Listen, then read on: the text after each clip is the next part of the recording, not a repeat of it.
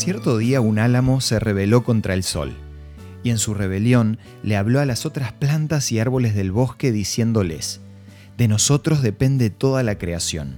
Sin nosotros nadie puede vivir. Los animales y los hombres viven de nosotros. Acompáñame al tema de hoy para conocer cómo sigue esta fábula.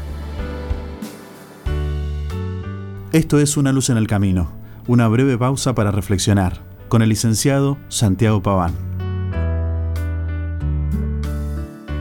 No hay en el mundo sino un solo poder que nos puede dominar, el sol.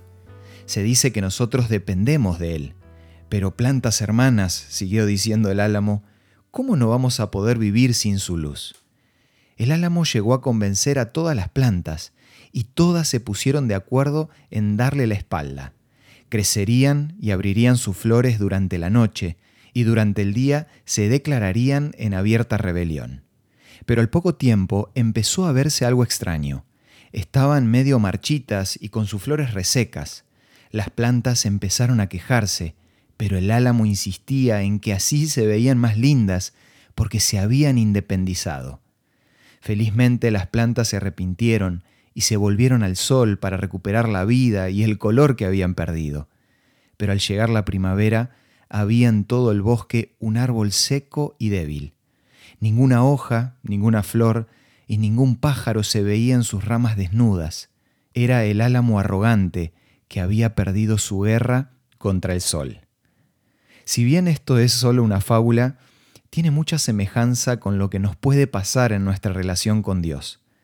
Puede ser que seas de los que no creen que Dios existe, o que simplemente va en contra de la razón, o incluso puede ser que creas en Dios, pero por algún motivo estés peleado, entre comillas, con Él.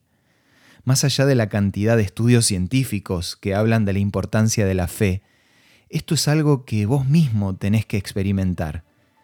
Muchos creen que es posible vivir sin Dios, y en cierta manera no se equivocan, pero la diferencia está en el tipo de vida que querés tener.